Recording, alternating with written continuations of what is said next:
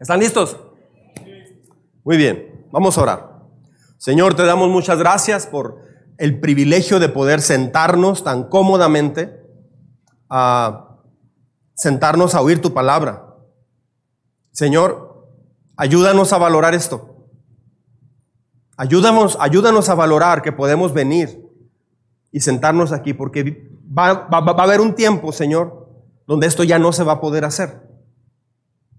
Está anunciado en tu palabra. Va a haber un día donde esto ya no se va a poder hacer. Ayúdanos a valorar este tiempo, Señor, por favor, como iglesia.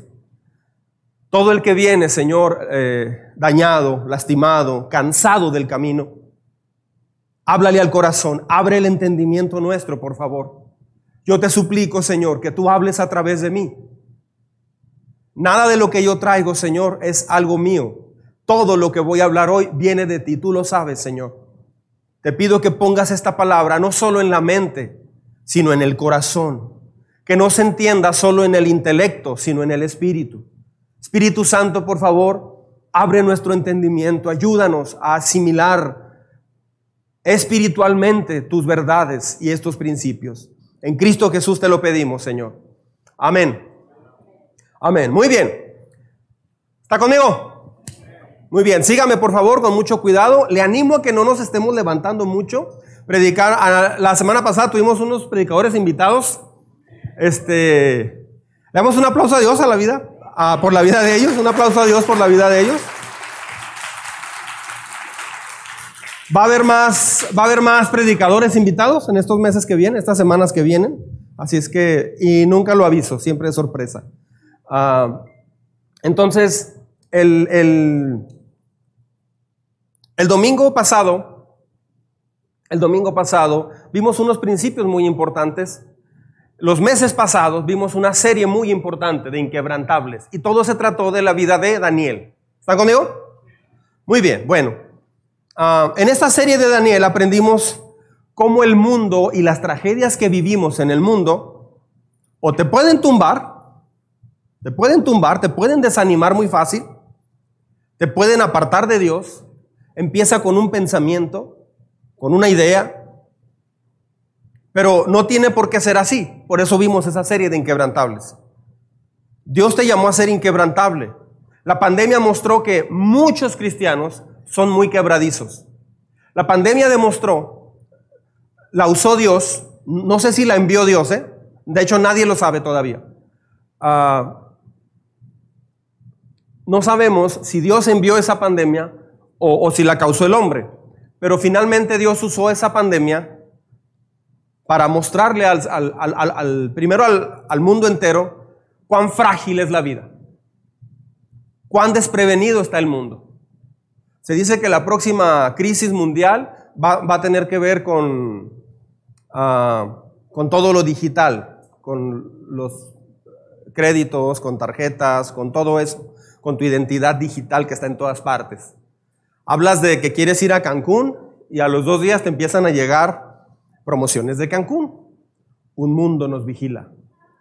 Entonces, ah, la pandemia mostró la fragilidad del cristianismo. muchos hogares sufrieron, eh, muchas personas sin Jesús, sin Cristo, se divorciaron, muchos murieron, muchos se fueron de sus casas, muchos dañaron, muchos sus familias. Entonces, por eso fue esa serie de inquebrantables. En la serie de inquebrantables dimos que puedes ser inquebrantable en Dios a pesar de lo que te hagan, a pesar de lo que alguien intente contra ti. Vimos que Daniel desde los 15 años de edad, a los 15 años, eh, cómo su país fue conquistado y él fue llevado junto con un 20% de la población a Babilonia. ¿Está conmigo? ¿Sí recuerda esto? Ah, ¿Quién comandó ese ataque, esa conquista de Jerusalén? Eh, fue en el 586 y la comandó, antes de Cristo, y la comandó el rey Nabucodonosor de Babilonia. Luego de varias décadas, Nabucodonosor murió y lo, sucedió su hijo Artajerjes I. Hubo tres Artajerjes, pero estoy hablando de Artajerjes I. Fue dado el, decreto, bueno, tuvo dos hijos Nabucodonosor. Ah, fue dado el decreto para reconstruir Jerusalén. Dios había prometido que después de 70 años iba a regresar a su pueblo otra vez, a reconstruir Jerusalén. O sea, qué interesante, ¿verdad? ¿Por qué Dios permitió que un pueblo fuera, conquistara, un pueblo extraño conquistara a su propio pueblo? Porque sus hijos, su pueblo, su nación, se habían apartado, se habían olvidado de Dios, olvidaron los valores de Dios. O sea, se parece mucho a nuestra época. Si usted ve los fines de semana en Ciudad Juárez, es una ciudad que se olvida completamente de Dios. Desde reuniones en casas hasta reuniones en antros, cantinas y en todo tipo de partes, la gente se olvida de Dios. Es más, hay gente que va al chamizal a jugar voleibol y eso no es pecado, está bien, pero viven para sí mismo, mucha gente vive para sí mismo. La gente no ha entendido para qué existe aquí en la tierra. Hay personas que se, se acuerdan de Dios el domingo y en tres semanas están enfocados en su trabajo. La gente se olvida de Dios. Por eso Dios permitió eso para, como un padre se dio cuenta que su pueblo estaba quebrantando algo muy importante. Y entonces, a una manera de disciplina, Dios permite eso. De hecho, una vez les dijo a través de un profeta, estoy incitando a los caldeos, o sea, a los babilonios. Los estoy incitando contra ustedes. ¿Cómo, cómo es eso? ¿Por qué Dios que, que, que nos ama tanto permitió algo así? Bueno, ese fue el tema número uno de la serie de Inquebrantables. Si quiere en detalle toda esta información, ¿por qué Dios permite a veces cosas difíciles? Vea ese tema, por favor, es el tema número uno. No, puedo entrar ahorita ahí por tiempo, pero Dios lo hizo, resumiendo básicamente, lo hizo porque quería forjar un corazón en su pueblo que se había desviado. Si usted va a Esmar y saliendo del Esmar su hijo le dice, Mira, papá, lo, que saque, usted se da cuenta que su hijo se robó algunas cosas de ahí. Y usted lo regaña, lo castiga y lo, vuelve a hacer, y lo vuelve a hacer. Luego te faltan 20 dólares que traías en la cartera o 200 pesos, lo que sea, y, y viste que tu hijo te está robando. ¿Qué harías con tu hijo? Mi hijo, no, chiquito, eso no se hace. Papi va a entristecerse. ¿Haces eso? A menos que seas un papá muy malo, harías algo así. Si eres un mal padre, dirías, ay, estos muchachitos de hoy. Y ya. Si eres un buen padre, te aseguras que no lo vuelva a hacer. Traes una disciplina, y no estoy hablando de golpes necesariamente, traes una disciplina, ah, lo llevas de la mano a que hable con el gerente y que entregue las cosas robadas. Tal vez hasta te pones de acuerdo con el gerente para que el gerente le hable a seguridad y tu hijo vea a los policías ahí. Ese es un padre que está cuidando realmente a sus hijos. Dios no es un padre como esos papás que no cuidan a sus hijos, como esas mamás que, toleran muchas cosas de los hijos. Pues está este muchachito no llega, pastor, en toda la noche. ¿Quién sabe dónde se va? Ay, anda peligrando con el carro. ¿Y de quién es el carro? Pues es mi carro, pastor. ¿Y por qué se lo presta? ¿De dónde agarró para gasolina? Pues yo le di. Escóndele las llaves, no le prestes carro. Y luego le di permiso para tres horas y llegó hasta la, mañana. ¿Y por qué le das permiso? O sea, Dios no es así. O sea, tenemos que entender eso, que Dios hace todo lo imposible por cambiarte. Mucha gente después de la pandemia dijo, hoy comprendimos muchas cosas, hoy valoramos muchas cosas. Había un dicho muy famoso en la pandemia que decía, éramos felices y no lo sabíamos. Uh, es uno de los judíos que fue llevado precisamente. Eh, esta restauración de regresar a, reconstruir se cumplió en el 445 aproximadamente después de Cristo. Después de varias situaciones se, cumple en el 445 que ya regresan. Ah, no le voy a dar datos numéricos porque sería clase de matemáticas, solamente le voy a decir esto. Y estuve dos horas haciendo las matemáticas y checando todo para traer una gráfica, pero para explicarlo me va a llevar 20 o 30 minutos. No puedo hacer eso ahorita. Solamente le voy a decir lo siguiente. En el capítulo 9, verso 25 y 26 de Daniel, ¿sí? Ahí habla de las semanas. Ah, lo más grande de Daniel en realidad es que Dios le revela el fin de la humanidad. Dios le revela todos los eventos. Al final de sus días, le revela todos los eventos que van a suceder en la cronología perfecta. Eh, y le da los años y, las épocas y el tiempo, le da todo, le dice cómo se va a acabar el mundo, todo le da. Si quieres aprender cuándo se va a acabar el mundo, es Daniel y Apocalipsis al mismo tiempo, tienes que cotejarlos y verlos. Hay una serie que dimos en la pandemia, ¿no? Se llamó Daniel y, Apocalipsis. Apocalipsis. Entonces, ah, solo voy a decir esto. Cuando ahí en esos versículos habla de semanas, se refiere a siete. Y cada día de la semana vale por siete. Entonces cuando habla de 70 semanas, se refiere a siete, a 70 por los días de una semana, que son 70 por siete, ¿no? Entonces ya, sacando los números de todos esos años que te da, Dios dijo, 70 semanas están determinadas para tu pueblo. En esas 70 semanas, al final de la semana 70, va a llegar, en la semana 70, perdón, va a llegar el ungido, el Mesías. Solamente le voy a decir esto. Justo el 14 de marzo del año 30 de nuestra era, entra Jesús hace su entrada triunfal en Jerusalén. Coincide exactamente en los 483 años que desde acá se dijeron, desde, desde, desde que se dio esa profecía a Daniel. O sea, pasaron exactamente 483 años, que es la cifra. Ah, y ese mismo día que se cumplió, justo el día, según el calendario hebreo, no nuestro calendario, el hebreo, coincide con la entrada del Mesías. Me encantaría dar una clase de matemáticas bíblica aquí. Se sorprendería usted, porque si tú fueras Dios, ¿cómo le demuestras a la, población mundial que eres realmente Dios y que la Biblia es, es, es, es tu carta de amor, es tu instrucciones para la, es tu libro de instrucciones para la humanidad? ¿Cómo le haces? Bueno, les anticipas lo que va a pasar y cumples todo lo que dijiste. Así van a darse cuenta que realmente eres Dios. Pero ni aún así mucha gente cree.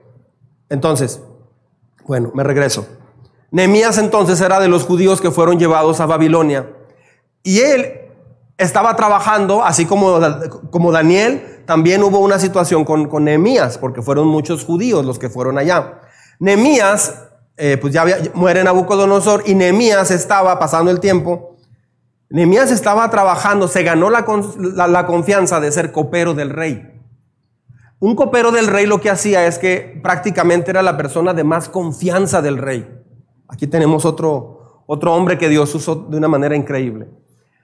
A veces el rey inclusive le platicaba situaciones del Estado, del país, como un consejo. Así de cercano era el copero. Primero él probaba la comida y el vino que iba a, comer y tomar el rey, porque si estaba envenenado, porque se usaba, bueno, todavía a veces, este, Ah, y él estaba dando su vida diariamente, arriesgando su vida por el rey.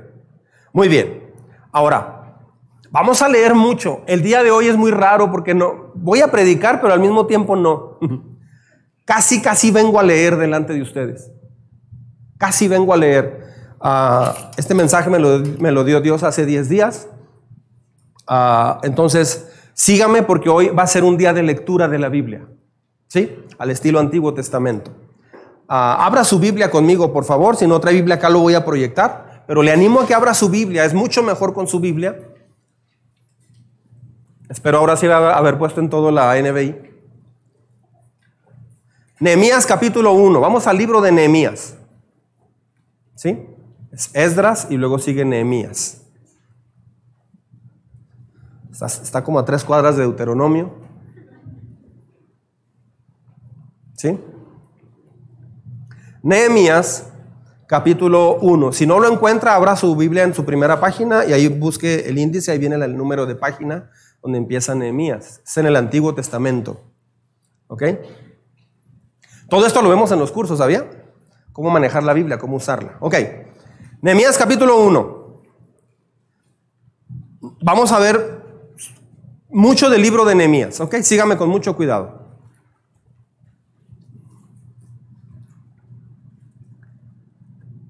¿Están listos? Le gustaría, antes de leer, le gustaría, quiero hacerle una pregunta a todo el mundo aquí. Le gustaría saber qué hacer. Dios en Jerusalén, Jesús en Jerusalén volcó las mesas y los regresó al camino, estaba regresándolos al camino original. Le gustaría volver rápido al camino original de Dios. ¿Le gustaría saber cómo reactivarse a plenitud en Dios? Hoy vamos a ver tres puntos. La próxima semana vemos otros puntos. Pero hoy vamos a ver tres fundamentales que están en la Biblia y que nos, que nos, muestran esto. Sígame con cuidado. ¿Sí? El título de hoy es Dios sí puede obrar a mi favor. ¿Sí? Dios sí puede obrar a mi favor. Nehemías capítulo 1, versículos 1 al 4. ¿Están listos? ¿Sí? ¿Amén? Muy bien. Estas son las palabras de Nehemías, hijo de Jacalías. ¿Estoy bien? Muy bien. Por favor, me, me, dicen si estoy haciendo algo mal, ¿no? Tengan esa libertad. De aquí de enfrente me, ayudaría mucho. Si de repente ya, ya, es por la edad, hermano. A uno se le van cosas. Estas son las palabras de Nehemías, hijo de Jacalías. En el mes de Quisleu, estoy en Nehemías 1, del 1 al 4. Llegó Hananí, perdón, en el mes de Quisleu, el año, del año 20, estando yo en la ciudadela de Susa, llegó Hananí, uno de mis hermanos, junto con algunos hombres de Judá. ¿Sí es NBI? Entonces les pregunté por el resto de los judíos que se habían librado del destierro y por Jerusalén. ¿Ya entiende esto? O sea, Jerusalén, se quedó un 70, 80 de la población allá en Jerusalén. Ya pasaron décadas. Entonces, Nehemías está bien a gusto en Babilonia, en el palacio real, igual que Daniel. ¿Sí? Pero de pronto le, hace una visita a su hermano y eso es lo que sucede. Dice, verso 3, ellos me respondieron, los que se libraron del destierro, todo el mundo sabe que es destierro, que te sacan de tu país y te llevan a otro. Y se quedaron en la provincia, allá en Jerusalén, están enfrentando una qué? Subraya esto en su Biblia, una gran calamidad y humillación. La muralla de Jerusalén sigue derribada, después de décadas, ¿eh? sigue derribada, con sus puertas consumidas por el fuego. Cuando Dios disciplina, cuando Dios está tratando con nosotros para que crezcamos, no, no puedes acelerar el proceso hasta que no te arrepientas primero. Entonces, habían pasado décadas y no podían hacer nada porque Dios había dicho que iba a pasar un proceso. Verso 4 dice, al escuchar esto me senté a llorar, hice duelo por algunos días Ayuné y oré al Dios del cielo. Él estaba muy a gusto. Tenía una vida hecha y completa. El liderazgo comienza, el liderazgo en los hombres y en las mujeres comienza cuando te duele la condición de la gente que te rodea. Cuando no te duele la condición de la ciudad. Cuando no te duele la condición de tus familiares, de tus amigos, del país cuando no te duele el pecado de la gente, cuando no te lastima la actitud de la gente, como viven para sí mismos, todo sigue normal. Pero todo comienza cuando a alguien le duele lo que está pasando. Nehemías capítulo 1, verso 11. Vámonos al verso 11, por favor. Esta es una oración que comenzó a hacer. Señor, te suplico que escuches nuestra oración, pues somos tus siervos Nehemías 1:11, Señor, te suplico que escuches nuestra oración, pues somos tus siervos y nos complacemos en honrar tu nombre.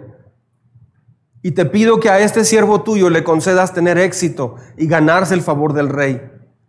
En aquel tiempo, dice, yo era copero del rey. Muy bien. Vamos a Nehemías capítulo 2, versículos 1 en adelante. ¿Me está siguiendo? Nehemías 2, verso 1 en adelante. Un día, o sea, un día en el mes de Nissan, ah, pueden decir Nissan o Honda o Renault, como quieran. en el mes de Nissan, la diferencia entre los meses son cuatro. O sea, ya pasaron cuatro meses y este hombre estuvo ayunando y orando y buscando. Cuando Dios quiere restaurar algo, no sucede de la noche a la mañana, lleva semanas, lleva tiempo. Yo me he fijado que en cuatro meses, una familia, una mujer, un hombre que llega con un pasado de su vida destruida, en cuatro meses que se mete bien, Dios le restaura. Yo le doy mi palabra que en cuatro meses Dios puede restaurar toda tu vida, aunque tenga la edad que tenga. Dios puede llevarte a un nuevo comienzo increíble. Pero bueno, un día en el mes de Nisan del año 20 del reinado de Artajerjes, al ofrecerle vino al rey, como él nunca antes me había visto triste, ¿se da cuenta de la vida que llevaba Nehemías? Era un hombre con Dios, no era un hombre deprimido, depresivo, desahuciado. No, era un hombre alegre en Dios. Aquí vas viendo la espiritualidad de este hombre. Me preguntó, ¿por qué estás triste? ¿Por qué estás triste? No me parece que estés enfermo, así que debe haber algo que te está causando dolor. Yo sentí mucho miedo. Cuando pasaba eso, era prohibido que estuvieras triste en la presencia del rey. Típicamente lo sacaban y le cortaban la cabeza. No era apto para ser copero del rey. ¿Por qué? Porque un copero tiene que dar fortaleza al rey, no puede traerle malas noticias. ¿Sí me explico? Este, no puede ser una persona muy, muy, muy mala dando noticias. De hecho, a veces daban una mala noticia y mismo les cortaban la cabeza. O sea, así de duro era, era, era ser copero del rey. Ah, por eso dice que le dio miedo. Ah, dice, yo sentí mucho miedo y le respondí, que viva su majestad para siempre. ¿Cómo no he de estar triste si la ciudad donde están los sepulcros de mis padres se halla en ruinas, con sus puertas consumidas por el fuego? ¿Qué quieres que haga? replicó el rey. Note que ya había orado cuatro meses y cuando le hacen esa pregunta en el momento dice, encomendándome al Dios del cielo, o sea, era un hombre, otra vez, un hombre que sabía orar, un hombre que se encomendaba a Dios, no tomaba decisiones sin preguntarle a Dios y estar seguro de que Dios decía que sí. Encomendándome al Dios del cielo le respondí, si a su majestad le parece bien y si este siervo suyo es digno de su favor, le ruego que me envíe a Judá, o sea, Jerusalén, para reedificar la ciudad donde están los sepulcros de mis padres. ¿Cuánto durará tu viaje? ¿Cuándo regresarás? me preguntó el rey, que tenía a la reina sentada a su lado. En cuanto le propuse un plazo al rey, aceptó enviarme. Entonces añadí, si a su majestad le parece bien, note que tenía un plan. Ese plan se desarrolló en la intimidad con Dios, en la cercanía con Dios. Por favor, no sea de las personas, si quieres tener un cristianismo sólido y seguro, necesitas entender, necesita, necesitamos entender una cosa. Tu vida depende de la cercanía que tengas con Dios. Tu vida depende de los momentos a solas con Dios. Toda tu estrategia, tu sanidad, tus ideas, tu fortaleza, cómo hablar, cómo librarte del pecado, cómo quebrar el pecado en tu vida, cómo, uh, cómo hacer lo correcto viene de la fuerza que, tienes, de la fortaleza que tienes cuando estás a solas con Dios. Así es que un hombre, escuche bien esto, un hombre o una mujer que no saben ir a Dios a diario, no saben ir a Dios, están condenados a hacer una vida humana 100%. Y Dios no, no te salvó como hijo, no dio su vida en la cruz para que vivas una vida humana. De hecho, escuche bien, sígame en nuestra capacidad, en nuestro conocimiento, con nuestras fuerzas, no puedes tener una vida con Dios, porque no fue hecho así. Jesús mismo todo lo que hizo dependió de quién? Del Padre, nos vino a dar ejemplo. Así es que una mujer que, que viene el domingo, un hombre que viene el domingo y entre semana en realidad no sabe conectarse con Dios, no busca a Dios, es una persona que sí cree en Dios, pero va a vivir una vida 100% humana. Eso no es una vida que te va a llevar a experimentar el poder sobrenatural de Dios. Vas a caer una y otra y otra y otra vez. Vas a llorar y te vas a levantar. Vas a llorar y te vas a levantar. Y así va a ser toda tu vida. ¿Por qué? Porque aunque el domingo lo confieses y digas y, y eches maromas y brinques y hables lengua, todo lo que quieras. Si entre semanas, si tu vida no es depender totalmente de Dios, ir y preguntarle qué quiere que hagas, estás condenado al fracaso. Esto nadie te lo va a decir afuera. nuestra más urgente necesidad es entender como cristianos, como iglesia, que la vida cristiana es una vida sobrenatural. Diga conmigo, sobrenatural. La vida sobrenatural no la vives levantándote, te aprochando, Señor, ayúdame para en el nombre de Jesús y te vas corriendo al trabajo. No es hacer el devocional y ya te vas, vámonos. No. Necesitas ir a Dios y que Dios te hable. Necesitas que Dios te escudriñe, te esculque, te traspase con su voz. Eso tiene que ser a diario, si no vas a volver al ciclo de pecado otra vez. Necesitas hacer eso. ¿Cómo vivir una vida sobrenatural sin un Dios sobrenatural? Estás condenado al fracaso. Entonces lo más urgente por hacer es en realidad aprender a ir a la presencia de Dios. Muchos hemos cometido el error o han cometido el error de llevar su vida a través del conocimiento intelectual. a través de la, de la sabiduría humana o la inteligencia humana. Otros a, través de sus sentimientos. Se dejan llevar por lo que sienten. Es que sentí esto. Y viven en base a sus sentimientos. Necesitas ir a Dios. Cuando vas a Dios, Dios ahí te va a hablar directamente. Dios ahí se va a encontrar contigo. Entonces, Nehemías tenía ya todo un plan bien ideado. ¿Dónde sacó ese plan? ¿Qué pasó con Nehemías? Sígame con cuidado. Estoy en el ah, verso 8, perdón, desde el más arribita. Si a su majestad, acá arriba, ¿sí? Si a su majestad le parece bien, le ruego que envíe cartas a los gobernadores del oeste del río Éufrates para que me den vía libre y yo pueda llegar a Judá. Verso 8, estoy en Nehemías 2.8. Dice, y por favor ordene a su guardabosques Asaf que me dé madera para reparar las puertas de la ciudadela del templo, la muralla de la ciudad y la casa donde he de vivir. Aquí va. O sea, ¿qué pasó con Nehemías?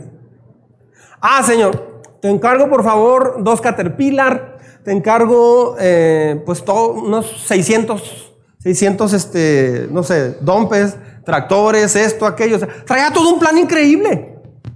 Habla al secretario de gobernación, háblale al de agricultura y coordínalo. O sea, ya traía todo un plan. ¿Qué osado plan presenta?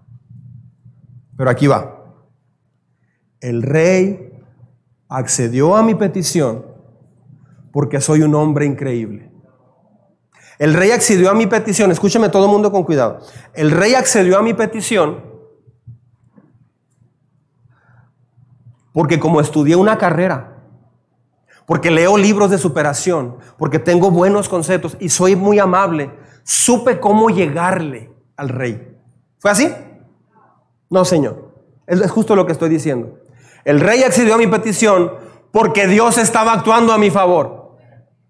Así es que el tema de hoy es, o sea, ¿cómo se le hace entonces? Yo quiero que Dios actúe a mi favor. Levante la mano a quien le gustaría que Dios a partir de hoy empezara a actuar a su favor. Ese es el tema. Eso voy a hablar justamente hoy. Ah, presenta un plan increíble. Y esta frase me encanta. ¿Podemos decirla juntos? El rey accedió a mi petición porque Dios estaba actuando a mi favor. Muchos cristianos le entregaron su vida a Jesús, están en la iglesia, caminan con Dios, bla, bla, bla, vienen todo, hacen devocional inclusive, todo. Pero Dios no está actuando a su favor. ¿Por qué? Porque están confiando en sus fuerzas. Porque no están realmente conectándose con el Señor. No son uno con el Señor. Este tema es clave, es fundamental. Usted puede decir, yo he estado viniendo a la iglesia, yo oro, yo doy un diezmo, yo, yo ayudo de vez en cuando, yo hago esto. Hoy voy a ver los elementos básicos, fundamentales para que Dios actúe a tu favor. Cuando Dios actúa a tu favor, tienes una vida increíble, ya lo vimos en Daniel. ¿Cómo educas a tu hijo? ¿Por la psicología que sabes? ¿Por el coraje que tienes, cómo se portó? Porque le dices lo correcto. No, mi hijo, usted debe hacer lo correcto. No, tus hijos van a ser moldeados solamente de una manera sobrenatural. No hay manera, no hay forma de educar hijos temerosos de Dios, que crezcan con Dios de una manera humana. Se los va a comer la escuela. Se los va a comer el secularismo en las escuelas. Se los va a comer la filosofía, los va a hacer pedazos. Van a empezar a dudar de Dios, van a empezar a dudar de una bola de cosas van a creer una bola de tonterías. ¿Por qué? Se los va a comer las instituciones humanas. Solamente puedes educar hijos con un mover sobrenatural en tu hogar. Necesitas traer que en tu casa tiene que haber un mover sobrenatural de Dios con tus hijos. No puede ser así como, a ver, mi hijo, ya leímos el texto. Entonces Noé entró al arca con los suyos. Y entraron el burrito. Es como el burrito de Shrek, mami. Sí, mijo. Entró, canta conmigo, Shrek. Y, entró entonces burrito, mijo. Y entró también el dragón. No, mijo, no había dragones. Pero una cebra sí, sí, mijo. Y entonces, así fue como entró al arca. Oremos, mijo. Sí, mami. Está bien en un principio. Pero luego, luego, Si todo el día trae el teléfono, la criatura, lo tienes en un discipulado permanente. 18 horas al día lo tienes en discipulado. Estás entregándole a tu hijo al discipulado del mundo. Lo tienes, está todo el día con juegos de video. Todo el día está lleno de eso. Lo estás entregando. Eso es lo que lo va a formar. Solamente se puede tener un matrimonio bien de una manera sobrenatural. No puedes tener un matrimonio ah, bien de una manera humana. Esposa, vamos a orar. Señor, ayúdame a ser buen esposo y que mi esposa sea buena esposa. En nombre de Jesús. Amén. Que cuando yo la riegue, Señor, ella me perdone. Y que estemos bien, que estemos felices, que estemos contentos. Ayúdanos, por favor. Amén. No. Tal vez Dios te va a usar eh, para muchas cosas. No estamos hablando de eso. La manera como tienes un matrimonio bien, una familia bien, es una forma sobrenatural, es una vida sobrenatural. Porque el ser humano no puede llevar un matrimonio del agrado de Dios ni que esté bien. Por mucho que usted se esfuerce, puede hacer un plan económico, puede hacer un plan espiritual, pero solamente yendo a Dios y buscándole de una forma así muy específica, llegas a tener una vida plena con Dios. Si no, todo lo demás te va a comer. Dios, Jesús vivió una vida sobrenatural. Los cristianos del primer siglo vivían una vida sobrenatural. La vida cristiana es una vida sobrenatural, no es una vida natural. tienes que aprender a confiar en Dios. Pero mucha gente, ¿qué, cómo, ¿cómo explicas, qué corrobora, qué ejemplifica un examen? ¿Cómo sabes que confías en Dios? Vas y lo buscas. Vas y lo buscas, quieres estarlo buscando. ¿Por qué? Porque sabes que cuando vas a Él, Él te va a ayudar. Si usted batalla para buscar a Dios, se batalla para leer la Biblia, usted no está confiando en Dios. Usted no está confiando en Dios. Necesita aprender a confiar en Dios. ¿Sí? Así se muestra que hay una confianza en ti y no en Dios. Entonces, así quedó el imperio. ¿Por qué la ciudad estaba así? Así quedó desde el imperio babilónico. Habían pasado ya décadas. Muchos judíos ya habían olvidado las promesas de Dios y, comienza la reconstrucción, se unen, justo los 70 años que, se habían dicho. Tal vez usted ahorita mismo está viniendo de un cautiverio que pasó. Tal vez usted ha, pasado en los últimos meses o años una etapa muy difícil. Fuiste, fuiste cautivo por economía, por tu enojo, por tus sentimientos, por infidelidad, por un problema familiar, por una un, enojo que tuviste, por estar afanado en el trabajo, por estar siempre con una queja ante Dios, por muchas cosas. Finalmente, tal vez has estado en un cautiverio, tal vez pasaste por una etapa muy difícil y te sentiste como desterrado de Dios, como lejos de Dios. Y te quedaste en Jerusalén y estás viendo ahí todo, todo quemado, todo vacío, todo triste. Hubo una generación nueva que se levantó ahí en Jerusalén pero no había muralla en la ciudad. Eh, una, una ciudad sin muralla estaba desprotegida. Imagínate Nehemías llegar y ver todo ese, todo esa situación como estaba. Debe haber sido glorioso como sucedió. Una ciudad destruida sin esperanza, llenos de culpabilidad. Tal vez usted, que, que me está escuchando a través de cualquier red o en Spotify, no sé, ah, está pasando por una etapa así. Tal vez usted está pasando una etapa tan difícil que, eh, y parece que es tragedia sobre tragedia, y no sé dónde pueda estar. No sé en qué parte del mundo puede estar. Pero Dios tiene una manera de rescatarte. Dios siempre, mientras tengamos vida, tiene una oferta para rescatarte. Me hablan mucho de los bancos y me dicen, es que le queremos avisar que hay una oferta para usted. Yo les digo, es que fíjese que no quiero, porque cobran muchos intereses. Es que le prestamos tanto. Oiga, y si me los presta y luego se los pago al año, pero sin intereses. No, pues no. No, pues no tampoco. Para cuando te hacen una oferta, tienes que querer esa oferta. Imagina las noches en Jerusalén con todo destruido. La majestuosa muralla de más de 14 metros derribada, las puertas principales quemadas. Le voy a leer una parte de un salmo. Vamos a leer una parte de un salmo.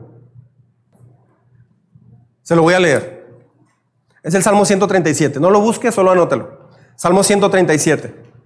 Relata esto. Dice, junto a los ríos de Babilonia nos sentábamos y llorábamos al acordarnos de Sión. En los álamos que había en la ciudad colgábamos nuestras arpas. Allí los que no, los que nos tenían cautivos nos pedían que entonáramos canciones. Nuestros opresores nos pedían estar alegres, nos decían, cántenos el único cántico de Sión. ¿Cómo cantar las canciones del Señor en una tierra extraña? Debe haber sido brutal esa experiencia para los que fueron desterrados a Babilonia. Hay una canción de los setentas que yo bailaba cuando tenía ocho años. Y nunca supe de qué hablaba esa canción. Después supe. Levante la mano quienes vivieron la época disco. Levante la mano, no les dé pena. Andaban ahí en el mundo.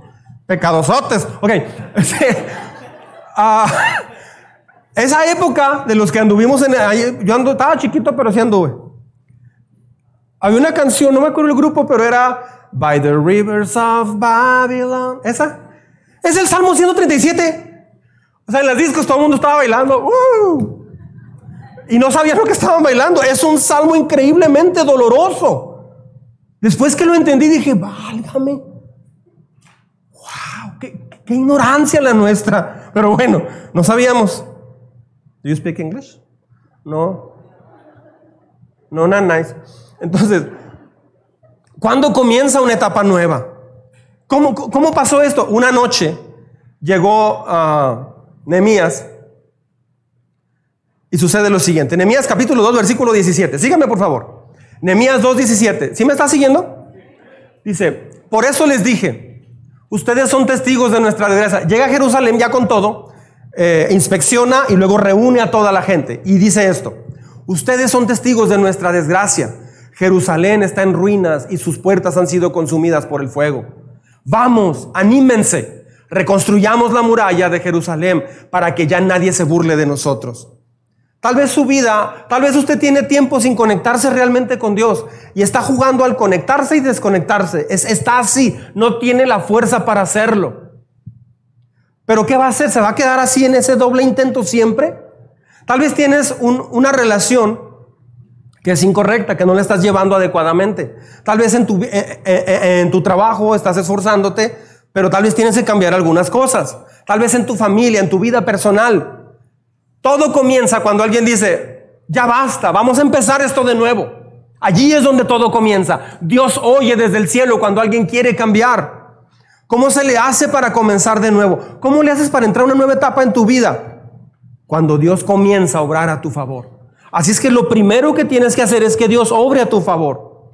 A mí me impactó mucho cuando, hablando del cuerpo físico, me impactó mucho cuando un, especialista me dijo, Tienes tres meses haciendo ejercicio, haciendo dieta, esto y lo otro, aquí y allá, bla, bla, bla. Me dijo así. ¿cuánto has bajado? Le digo, nada, un kilo en tres meses.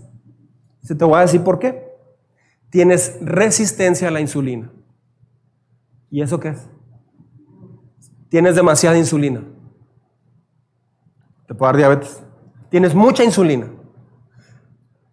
Lo que te hace subir de peso y no bajar es mucha insulina. Cuando entendí eso fue algo revolucionario para mí. Digo, hay periodos donde lo desentiende uno y se cuida mal, ¿verdad?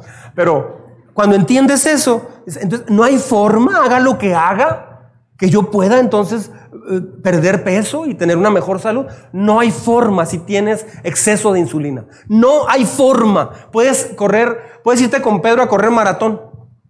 Por cierto, corriste uno en, el Valle de México este, y quedaste en octavo lugar. Un octavo lugar, por favor. Gracias a Dios por eso. Aprendió el muchacho, lo entrené desde hace meses y sí aprendió. Felicidades, gracias a Dios por tu vida, Pedro. Por mucho, aunque te le pegues a Pedro a entrenar, a Cintia, que ellos corran, si te le pegas, te le pegas a entrenar, no vas a bajar si tienes un problema de insulina. Es igual. Puedes decir, eh, puedes venir a la iglesia, puedes tomar cursos, puedes hacer todo lo que quieras. La raíz principal es que Dios aprenda, que Dios obre a tu favor. O sea, tienes que hacer, la base es que hagas, un, tomes decisiones que le agraden a Dios, tomes decisiones que Dios diga, eso es lo que tienes que hacer. Cuando haces eso, Dios empieza a obrar a tu favor. Cuando Dios obra a tu favor, tu vida va a cambiar radicalmente. Mucha gente dice, si hago esto, escucha bien, el problema que tenemos como cristianos es una vida conductual. Sígame todo el mundo, por favor. Una vida conductual. Conductual es que te vas a la conducta. Ya soy cristiano, tengo que hacer el devocional. Ya leí el devocional que sigue. Este, ahora voy a orar, oh Padre nuestro, bendíceme, amén. Eso es conductual. No puedo. No, eh, ¿Pagaste el gas? Sí. Ay, conté una mentira. No, perdóname, es una mentira, no lo pagué, se me fue la onda. Ok. Este. Conductual. O sea, dices, si me porto bien, me va a ir bien. Esto va a volar sucesos. No. Tu conducta no es lo primero. ¿Qué está diciendo? Escuche bien. No es conductual. He conocido mucha gente que trata, trata y trata y no pueden. Porque no es conductual. No es decir, tengo que portarme bien. Ah, pero tengo que portarme. Tengo que hacer las cosas como deben de ser. Nunca vas a poder. ¿Sabes cuál es la clave? Relacional que te relaciones mucho, pero mucho más con Dios. Tu problema conductual es porque tu problema relacional no está. ¿Quieres una vida conductual? Empieza por lo relacional. Claro que a Dios le importa cómo, cómo te conduces, claro que sí, pero primero es lo relacional. Dios no te creó para ser un robot que le aplastas un botón y digas, sí, Padre, gracias. No, es que tengo que portarme bien. Nunca te vas a poder portar bien. Dura un poquito tiempo nada más porque piensas que es conductual. La vida cristiana no es conductual. Muchas personas dicen, es que no me bautizo porque se me hace que no voy a dar el ancho, voy a batallar con Dios. No entro al curso porque no tengo la fuerza espiritual.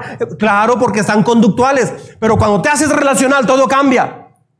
Nehemías tenía una vida relacional. Dios comienza a obrar a tu favor cuando tienes una vida relacional. Con Él me estoy hablando, me estoy refiriendo. Relacional es que te relacionas con Él pasas más tiempo con Él. El desánimo viene por una vida conductual y arregla las cosas humanamente, conductualmente. ¿Y por qué te portaste mal conmigo? ¿Por qué, por qué nos enojamos? Y empiezan a arreglar las cosas conductuales. Relacionales que vas al Padre, te sientas a, sus pies, te arrodillas y, y Dios te habla. Así, así conoces más el corazón de Dios. El rey accedió a mi petición porque Dios estaba actuando a mi favor. Ah, leemos otra vez esto, por favor. El rey accedió a mi petición porque Dios estaba obrando, actuando a mi favor.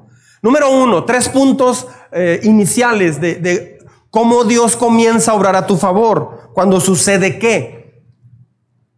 El pueblo de Dios hizo tres cosas. La primera, se reencontraron con la palabra nuevamente se reencontraron con la palabra. ¿Quiere usted explicarme por qué una persona está desconectada, desanimada, deprimida, enojada y frustrada? Porque no está conectándose realmente con la palabra de Dios. Yo he leído Filipenses, Efesios muchas veces, Filipenses muchas veces. Este viernes pasado comencé a leer otra vez y no pude ni llegar al versículo 4. No pude. Aprendí tantas cosas nuevas pero ha habido ocasiones donde yo he estado medio desconectadón, o sea, tan ocupado y corriendo que lees, ah, sí, ya leí cuatro capítulos, pero realmente cuando vuelves y desmenuzas esperando que Dios te hable, yo lo reto a usted a que esta semana abra la Biblia, pero ábrala. Mucha gente dice, sí lo voy a hacer y no lo hace. Cuando alguien lee la Biblia, su vida cambia. Cuando lees la Biblia no puedes seguir igual. No puedes seguir igual. Cuando lees la Biblia bien, cuando te sientas y la abres bien, con un corazón listo, y despejas todo, y abres la Biblia y dices, Señor, háblame por favor, te vas a encontrar con Dios ahí. Pero mucha gente la lee como leer el periódico. Entonces, el pueblo de Dios se reencontró. El problema de muchos cristianos es que no saben relacionarse con Dios, relacionales a través de la Biblia. Puedes leer la Biblia conductual, o sea, escuche bien, un cristiano Va a la iglesia, toma curso, hace devocional, diezma, ofrenda, comparte de Jesús. Ah, pues qué cristianazo, pero está lejos de Dios. Esta persona hace lo mismo, pero está cerca de Dios. ¿Cuál es la diferencia? Y no es una adivinanza. ¿Cuál es la diferencia? La motivación con la que lo hace cada quien. Si esta persona lo hace para portarse bien y que Dios le bendiga y que Dios ya les ayude a tener una buena economía y que Dios ya, eso es conductual. Esta persona dice, no me interesa lo que me pase, lo que hagas, quiero conocerte, quiero estar cerca de ti, quiero conocer tu corazón, quiero saber por qué viniste a la cruz a morir por alguien como yo que no lo merece. Eso es relacional. Te, encuentras con el corazón, con el sentir profundo de Dios. Muchos cristianos han muerto, se han descarriado, hemos batallado, me incluyo en primer lugar que todos, por una vida conductual. Uh, sí haces todo lo correcto, pero la motivación es la clave. Puedo ser muy, muy buen esposo, entre comillas, con mi esposa. Pero estar a punto del divorcio, tener una relación bien seca. Le llevo flores, la llevo a cenar, lavo los platos tres veces a la semana. Le doy todo mi cheque, le digo que la amo. Solo estoy con ella ahí en la casa. Le ayudo, corto el, eh, corto el césped. Que, que, que una fuga de la arreglo inmediatamente. Una puerta caída del closet, ni dos días pasan y ya está arreglada y pintada y toda la cosa. No pasaron dos años. Mujeres, tranquilas. Este, o sea, le llevo serenata cuando cumple años. Entonces, ¿qué pasa? Pero esta persona hace lo mismo. Pero acá sí están bien las cosas. ¿Por qué? La motivación con la que haces las cosas hace la gran diferencia. ¿Sí me estoy explicando? No es conductual. Muchos cristianos han perdido, están lejos de Dios, viven como una, con una vida como quemado todo y no logran cambiar y se frustran porque no pueden cambiar. ¿Sabe por qué es? Esto que estoy diciendo es algo que Dios me explicó en detalle. Esto que le estoy diciendo es algo que muchos si lo toman de corazón, les va a cambiar su vida, de veras, le doy mi palabra. Tal vez tienen décadas así. Si dejan de enfocarse en cambiar para que Dios se agrade de sus vidas y dar el ancho y portarme como debe ser, y en lugar de eso, primero se dedican a conocer a Dios, para amarlo, para averiguar qué quiere de ustedes, para conocer al Padre que tanto hemos buscado entonces tu conducta, leer la Biblia y todo lo demás va a empezar a tener un sentido totalmente diferente. ¿Me estoy explicando? ¿Por qué me regalaste flores? Pues eso hace un esposo, ¿no? ¿Vas a andar reclamando después? Fírmale recibido. Fírmale. ¿Sí me explico? ¿Por qué me pediste perdón así? Trajiste Alejandro Fernández, gastaste un dineral. Sí, así se llama el vecino, que casi nos canta. Pero ¿por qué hiciste eso? Pues, pues, tengo que pedir perdón, si no me va a ir mal con Dios. Mira, está la palabra, dice que si no te pido, si no perdonan a los humanos sus ofensas, tampoco vuestro Padre les perdonará sus pecados. Si no te pido perdón, me voy como en feria. ¿Perdonas? Vale. Te amo. Es que dice la palabra que amemos a nuestra esposa conductual, no relacional. ¿Sí me estoy explicando? Cambiar el comportamiento, portarme bien, leer la Biblia. No, o sea, sí, pero no.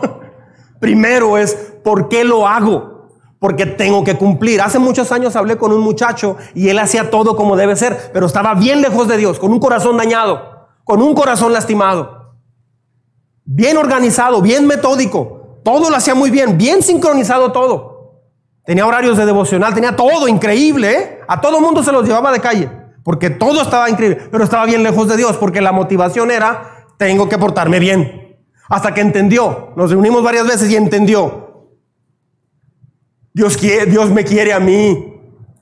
En primer lugar, quiere pasar tiempo conmigo. En primer lugar, quiere hablarme a solas. Hay un himno precioso que dice, a solas al huerto yo voy haciendo referencia al huerto de Getsemaní.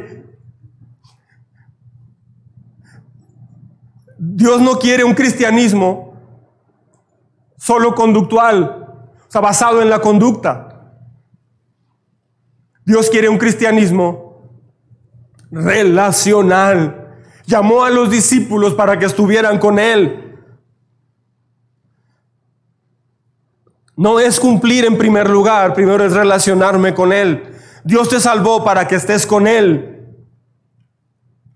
¿Recuerda a los discípulos cuando está Jesús con ellos en la cena? ¿Sí recuerda esa parte? Está con ellos en la cena y les dice, el Hijo del Hombre va a ser entregado. Lo van a escupir, lo van a pisotear. Pero cuánto quería tener este momento con ustedes. Así les dice. Cuánto quería tener esta cena, la última cena, con ustedes. Pero uno de ustedes me va a traicionar. Y todos los discípulos se enfocaron en, ¿quién lo va a traicionar? Es más, espantados preguntaban, ay Señor, yo, soy el que te voy a traicionar. O sea, estaban espantados por eso. Y todos empezaron a preguntar lo mismo. O sea, se desenfocaron. Lo más importante que Jesús les está diciendo cuánto anhelaba estar con ustedes. Y lo primero en que ellos piensan es, ¿te voy a fallar yo? Yo soy el que la va a regar. Yo soy el mal cristiano. ¿Se fijan? Conductual. No, no es así. Él quería, él, él quería tener ese momento con ellos. Estaban bien asustados. ¿Se fijan? Pórtate bien o Dios se enoja. No has conocido su corazón. ¿Qué pasó con lo del que volvieron a poner el fundamento de la palabra? Nehemías 2, 17 y 18. Entonces todo el pueblo como un solo hombre se reunió en la plaza que está frente a la puerta del agua y le pidió al maestro Esdras traer el libro de la ley que el Señor le había dado a Israel por medio de Moisés. Así que el día primero del mes séptimo, el sacerdote Esdras llevó la ley ante la asamblea, que estaba compuesta, fíjese bien, ¿eh? de hombres y mujeres y de todos los que podían comprender la lectura. Y la ley en presencia eh, y la ley o en presencia de ellos desde el alba leyó la ley perdón, y la leyó en presencia, es que batallo para ver, discúlpenme, en presencia de ellos desde el alba hasta el mediodía en la, en la plaza que está frente a la puerta del agua. Todo el pueblo estaba muy atento a la lectura del libro de la ley. Dice todo el pueblo. Ahora, Esdras 8 dice, verso 1, el maestro Esdras se puso en pie sobre una plataforma de madera, construida para la ocasión Esdras, a quien la gente podía ver eh, porque él estaba en un lugar más alto, abrió el libro y todo el pueblo se quedó de pie. Entonces Esdras bendijo al Señor, el gran Dios, y todo el pueblo, levantando las manos, respondió, amén y amén. Amén quiere decir que así sea. Luego adoraron al Señor, inclinándose hasta tocar el suelo. Los levitas, Jesús, Abán y Servías le explicaban la ley. Vea esto. Los levitas eran eh, algo así como los pastores actuales. Dice, eh, explicaban la ley al pueblo que no se movía de su sitio. Ellos leían con claridad el libro de la ley de Dios y lo interpretaban de modo que se comprendiera su lectura. Al oír la palabra de la ley, la gente comenzó a llorar Por eso el gobernador Nehemías, el sacerdote y maestro Esdras y los levitas que enseñaban al pueblo les dijeron, no lloren, ni se pongan tristes. O sea, debe haber sido tan fuerte. Aquí ya terminaron de reconstruir la muralla. Pasaron ya, pasó un tiempo, acabaron de cerrar la muralla. Y tienen esta celebración y les leen la palabra. Ellos están recordando cómo sus padres se apartaron de Dios cómo pecaron, cómo jugaron con Dios. Y por eso empiezan a llorar. Entonces, no lloren ni se pongan tristes, porque este ha sido un día consagrado al Señor su Dios. Luego Nehemías añadió, ya pueden irse, coman bien, tomen bebidas dulces y compartan su comida con quienes no tengan nada, porque este día ha sido consagrado a nuestro Señor. No estén tristes, porque el gozo del Señor es nuestra fortaleza. También los levitas tranquilizaban a todo el pueblo y les decían, tranquilos, no estén tristes, que este es un día santo. Es que la, palabra la entendieron a fondo, la entendieron, porque cuando abrieron la Biblia, cuando abres la Biblia de esa forma, Dios te habla y te conmueve hasta las entrañas. Cuando la lees conductualmente, solo por leerla, te pasa de noche. Punto número dos. Note que el primero fue ah, el primer punto. Se reencontraron con la palabra nuevamente. Punto número dos, se reconsagraron a Dios en ayuno y confesión por todos sus pecados. Se reconsagraron a Dios en ayuno y vean lo que hicieron, confesaron sus pecados. Tal vez usted se desanimó por algo, quizás te desengañaste de una persona, tal vez te sientes abandonado. Si usted fue a una iglesia cristiana o conoció a un cristiano, que hizo algo malo hacia ti, si alguien diciéndose cristiano o incluso pastor te lastimó, que realmente te haya lastimado, no que usted pensó que te lastimó, que te dio mal testimonio, de veras lo siento mucho, siento mucho eso. Si un familiar, amigo, tal vez inclusive tus padres, diciéndose cristianos, no te han dado un buen testimonio, si alguien te ha lastimado y eso te ha llevado a, no, sentirte animado a, regresar con Dios, por favor, perdone eso. Yo, yo en nombre de esa persona, yo asumo esa, esa, esa responsabilidad hoy. Y yo le pido a usted perdón por esa persona o por ese pastor. Pero Dios hoy te llama a reconsagrarte. Él está esperando tu corazón. Él no te ha olvidado. ¿Qué no recuerda la parábola del hijo pródigo? Salía todas las tardes a ver si regresaba su hijo, mientras el hijo estaba desperdiciando su vida de la manera más vil. Dice que con prostitutas estaba eh, despilfarrando la fortuna del padre. Pero aún así el papá salía a ver cuándo regresaba. Ese es eh, el corazón del padre. Muchas personas dicen, me da vergüenza regresar. Conductual, no has entendido el corazón de Dios. Si a alguien le duele que estés lejos de Dios, es a Dios mismo. Dios no está enojado contigo. A Dios le duele increíblemente que estés de lejos siguiendo a Dios. No hay nada que le duela, que hiera más a Dios que eso. No hay nada que le duela más a Dios que eso. Sí le duele cuando ves cosas que no son correctas, cuando hablas cosas malas, sí le duele. Pero le duele más que en primer lugar que estés lejos de Él que pienses que es un padre regañón que solamente quiere que te portes bien o te manda al infierno. Ese no es el corazón de Dios. Vea esto, Nehemías 9, 2 al 38, voy a leer mucho. Habiéndose separado de los, extranjeros, confesaron públicamente sus pecados, sus propios pecados. Vea lo que hicieron. Y la maldad de sus antepasados. Muchas personas no confiesan su pecado cuando confiesan su pecado, pero dicen, es que mi pareja hace estas cosas. Eso no es confesión. De hecho, no pierda tiempo. Eso no es confesión. Es que hice esto porque mi esposa esto, porque mi esposo esto. Eso no es confesión. Me porto así porque mis papás esto, mis papás aquello. Mi mamá, mi mamá aquí, mi mamá allá. No es cierto. Aunque sea cierto, eso no es confesión. Dios se relaciona con la persona que dice, yo, yo pequé. Vea el corazón que están usando aquí. Dice, confesaron públicamente sus propios pecados y la maldad de sus antepasados, dice, y asumieron así su responsabilidad. No es tu esposa la que te está dañando, es tu propio pecado. No es tu esposo, no es tu papá, no es el jefe del trabajo. Dice, durante tres horas leyeron el libro de la ley del Señor su Dios. Y en las tres horas siguientes le confesaron sus pecados y lo adoraron. Luego los levitas Jesús, Abán y Cadmiel, esto ya lo leí, ¿verdad?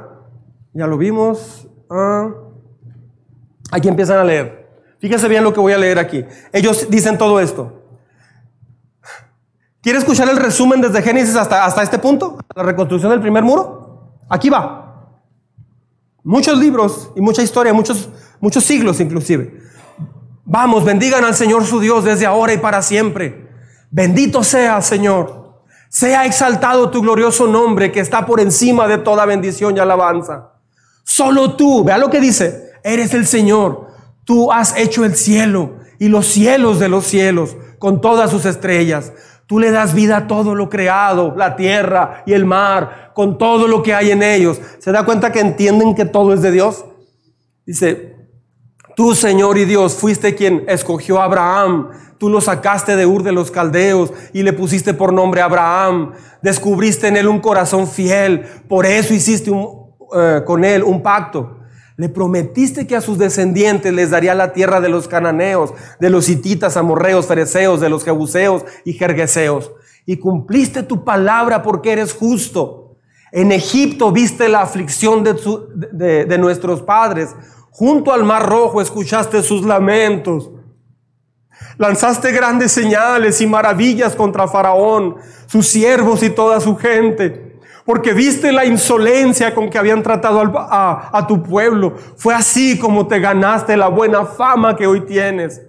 A la vista de ellos abriste el mar y lo cruzaron sobre terreno seco, pero arrojaste a sus perseguidores en lo más profundo del mar, como piedras en agua caudalosa.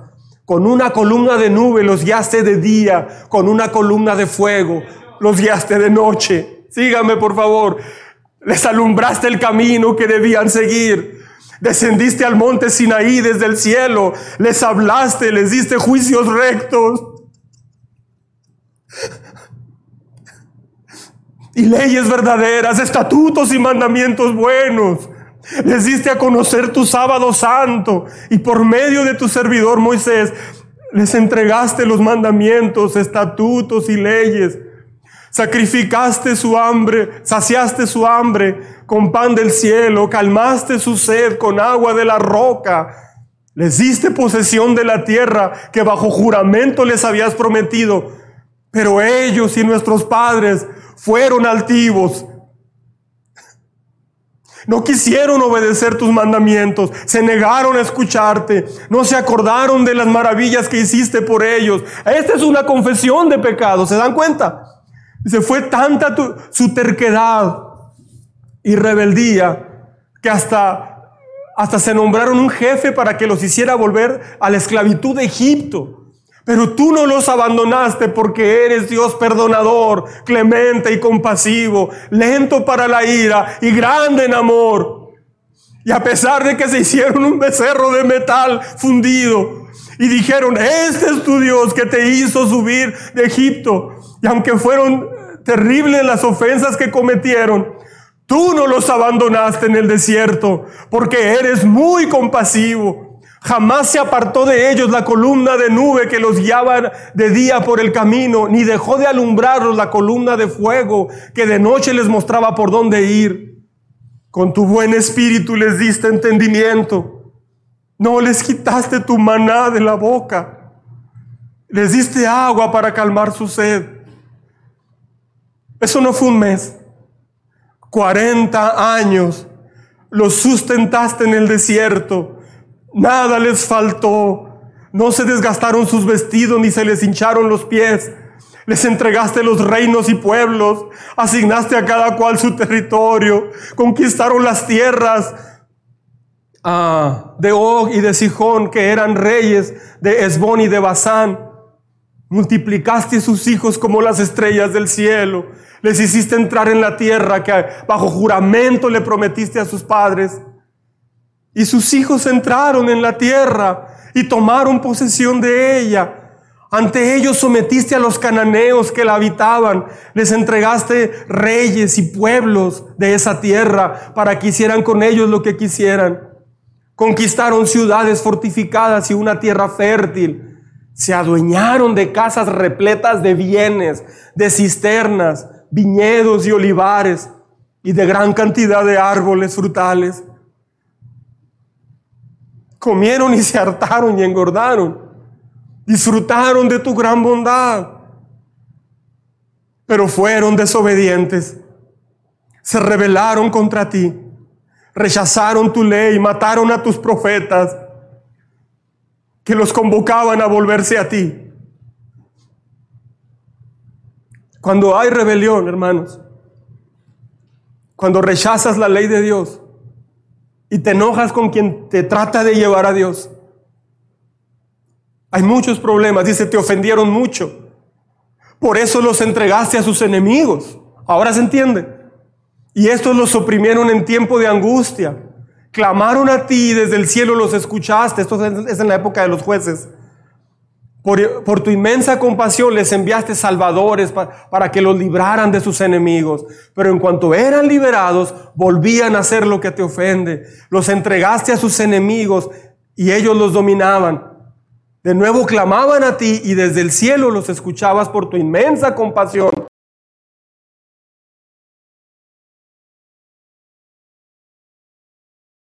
con soberbia y no obedecieron tus mandamientos. Pecaron contra tus normas que dan vida a quien las obedece en su, en su rebeldía. Te rechazaron. Fueron tercos y no quisieron escuchar. Por años les tuviste paciencia. Con tu espíritu los amonestaste por medio de tus profetas. Pero ellos no quisieron escuchar. Por eso los dejaste caer en manos de los pueblos de esta tierra. Sin embargo, es tal tu compasión que no los destruiste ni abandonaste porque eres Dios clemente y compasivo. Ahora, Dios nuestro, Dios grande y temible, poderoso, que cumples el pacto y eres fiel. No tengas en poco los sufrimientos que han padecido nuestros reyes, gobernantes, sacerdotes, profetas, nuestros padres y todo tu pueblo. Desde los reyes de Asiria hasta hoy, tú has sido justo en todo lo que nos ha sucedido porque actúas con fidelidad. Nosotros, en cambio, actuamos con maldad. Nuestros reyes y gobernantes, nuestros sacerdotes y antepasados, desobedecieron tu ley y no acataron tus mandamientos ni las advertencias con que los amonestabas. Pero ellos durante su reinado no quisieron servirte ni, eh, ni abandonar sus malas obras, a pesar de que les diste muchos bienes y les regalaste una tierra extensa, fértil. Por eso ahora somos esclavos, esclavos en la tierra que le diste a nuestros padres, para que gozaran de sus frutos y sus bienes. Sus abundantes cosechas son ahora de los reyes que nos han impuesto por nuestro pecado. Como tienen el poder, hacen lo que quieren con nosotros y con nuestro ganado. Grande es nuestra aflicción. Por todo esto,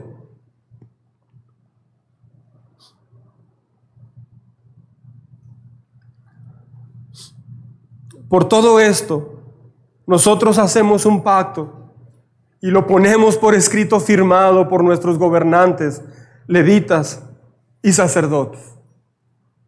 Aquí ya no hay nada que explicar. Punto número tres y último. Rededicaron su templo, trabajo y posesiones al servicio de Dios. Estamos presenciando un avivamiento nacional acá Estamos viendo un pueblo levantarse de las cenizas, un joven sin futuro, un joven quebrado, dañado, una mujer dañada y golpeada. La estamos viendo levantarse. rededicaron su tiempo, escuche bien, trabajo y posesiones al servicio de Dios. Empiezo a leer. Nehemías 10, 28. Todos los demás sacerdotes, levitas y porteros, cantores, servidores del templo, o sea, note después de las dos primeras eh, puntos importantes, la palabra y confesar su pecado, aquí hacen la, tercera cosa más importante después de las dos primeras. Note que van de la mano. Dice, servidores del templo, todos los que se habían separado de los pueblos de aquella tierra para cumplir con la ley del Dios, de sus mujeres, hijos, hijas y todos los que tenían uso de razón. Se unieron a sus parientes que ocupaban cargos importantes, aquí va, y se comprometieron bajo juramento a vivir de acuerdo con la ley de Dios. Les habían dado por medio de sus servidores, que les habían dado por medio de sus servidores, y, su servidor Moisés, y a obedecer todos los mandamientos, normas, estatutos de nuestro Señor. Aquí va. También prometimos que si la gente del país venía en sábado, equivale aquí a domingo, o en cualquier otro día de fiesta, note, días de fiesta espirituales y sábado equivale a los días donde nos reunimos para celebrar a Dios. Aquí un día de fiesta entre semana es el miércoles, por ejemplo. Para el grupo de en sus manos es el martes. Para la gente que viene a los cursos es el miércoles. El trabajo es un gran impedimento las compras, el esparcimiento tienes que ponerlo en el lugar donde va. Mire lo que hicieron. Ah, si la gente del país venía en sábado o en cualquier otro día de fiesta a vender sus mercancías porque entraban a la ciudad o alguna otra clase de víveres, nosotros no les compraríamos nada. Prometimos a sí mismo que en el séptimo año no cultivaríamos la tierra, porque Dios les había dicho eso, y que perdonaríamos toda deuda. Además nos impusimos la obligación de contribuir cada año con cuatro gramos de plata para los gastos del templo de nuestro Dios. ¿Por qué hicieron eso? ¿Por qué hicieron eso? Porque si algo se quebró en toda aquella etapa, en aquellos siglos, es que incluso Dios les dijo en una ocasión, ¿por qué sus casas están tan bien adornadas y mi casa está descuidada? El templo simboliza, siempre ha representado la iglesia, este lugar, representa el lugar donde Dios reestructura tu vida. Te da esperanza, te levanta, te restaura, te quebranta, te, vuelve a levantar una y otra vez. Entonces, el corazón del pueblo de Israel, lo primero que vio, ¿por qué tiene fama el pueblo de Israel de ser los más ricos? ¿Alguien usó un Levi's, un pantalón de mezclilla Levi's? ¿Sí sabía que es un judío? El que, es Levi. Es, un judío. Se llamaba Levi Strauss. Ah, muchas grandes empresas en el mundo son de judíos. Muchos de ellos, tú vas a un templo judío y tiene mucho dinero. ¿Por qué tiene mucho dinero? ¿Por la opulencia? No, porque sobra. Porque el judío si algo sabe, si algo aprendió después de esta disciplina, es hacerse cargo. Dice, Además nos impusimos la obligación de contribuir cada año con cuatro gramos de plata para los gastos del templo de nuestro Dios. El, pan de la, presencia, las ofrendas y, los holocaustos diarios, los sacrificios de los sábados, de la luna nueva, de las fiestas solemnes, las ofrendas sagradas, los sacrificios de expiación por el pecado de Israel. ¿Se da cuenta que no es nada más una reunión? Es todo, es toda una vida la que gira alrededor de la iglesia y todo el servicio del templo de nuestro Dios. O sea, ellos se hicieron cargo. No faltaba nada en el templo. Muchos cristianos a mí me han dicho, o algunos me han dicho, ah, estamos orando para que Dios haga un milagro y nos pueda un edificio más grande, que podamos un día hacer el arca. Dios me ha estado mostrando muy claramente que Dios va a hacer eso en la medida en que nosotros como iglesia rompamos estas paredes espiritualmente. Es decir, que nosotros vivamos de tal forma donde estemos listos para saber dar y darnos. Estamos, muchos esperan un milagro que Dios provea y Dios está esperando que pase esto de acá, que sea el pueblo, sus hijos los que digan, nos vamos a hacer cargo. ¿Me estoy explicando? Entonces, yo estoy explicando la Biblia. Si alguien está pensando, ya nos está manipulando para tener dinero y para no sé qué, la dejo usted con Dios. Yo tengo mi trabajo aparte de ser pastor, bla, bla, bla. Eh, no lo digo en ese sentido, pero lo quiero decir con toda libertad. Esto es lo que pasó y esto es lo que enseña la escritura. Si usted tiene problema para dar, acérquese y hable con una persona que sí sabe dar. Y dígale si ha sido de maldición o de bendición. Con eso lo hacemos. Si usted todavía batalla para dar a estas alturas, hay gente que se está muriendo y no quiere darle a Dios lo que es de Dios. No han entendido que lo que ganan o lo que les llega no es de ellos, es de Dios. Hay gente muy necia. Digo así con esa palabra, necia, que no, que no entienden eso. Están en la pobreza espiritualmente hablando, están con tantos problemas, pero no quieren darle a Dios, no quieren dar nada. Ok, pregúntele a alguien que sí da cómo está su vida. Pregúntele. O sea, esto, esto es lo que dice la escritura. Mi responsabilidad es explicar lo que dice la escritura. Que haya pastores que han usado los diezmos y las ofrendas para vivir una vida millonaria y para vivir de la fe, no significa que todos lo hacen, ¿eh? O sea, mucha gente dice, es que todos son iguales. A ver, nómbrame 100. Nómbrame 100 pastores que hayas conocido que están haciendo fraude. Supe de una iglesia en Juárez que está lavando dinero y el pastor sabe que un narcotraficante está diezmando. Yo supe de eso. Yo, yo, yo supe de eso. Pero no son todas. No son todas y no quieres saber cómo le va a ir ese pastor. Entonces, no porque se ha hecho eso, automáticamente lo atribuyes a esta iglesia. No hemos hecho eso aquí. No lo estamos haciendo. Entonces, si usted batalla hasta la fecha con esto, hable por favor con alguien que sí lo está haciendo y vea su vida.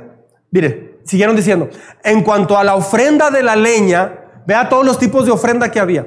Echamos suertes entre nosotros los sacerdotes, los levitas, el pueblo en general, o sea, todo el pueblo, según nuestras familias, para determinar a quienes les tocaría llevar en los tiempos fijados cada año la leña para el templo del Señor, nuestro Dios, para que ardiera en su altar. O sea, el altar no se apagaba en 365 días del año. 360 es el calendario hebreo.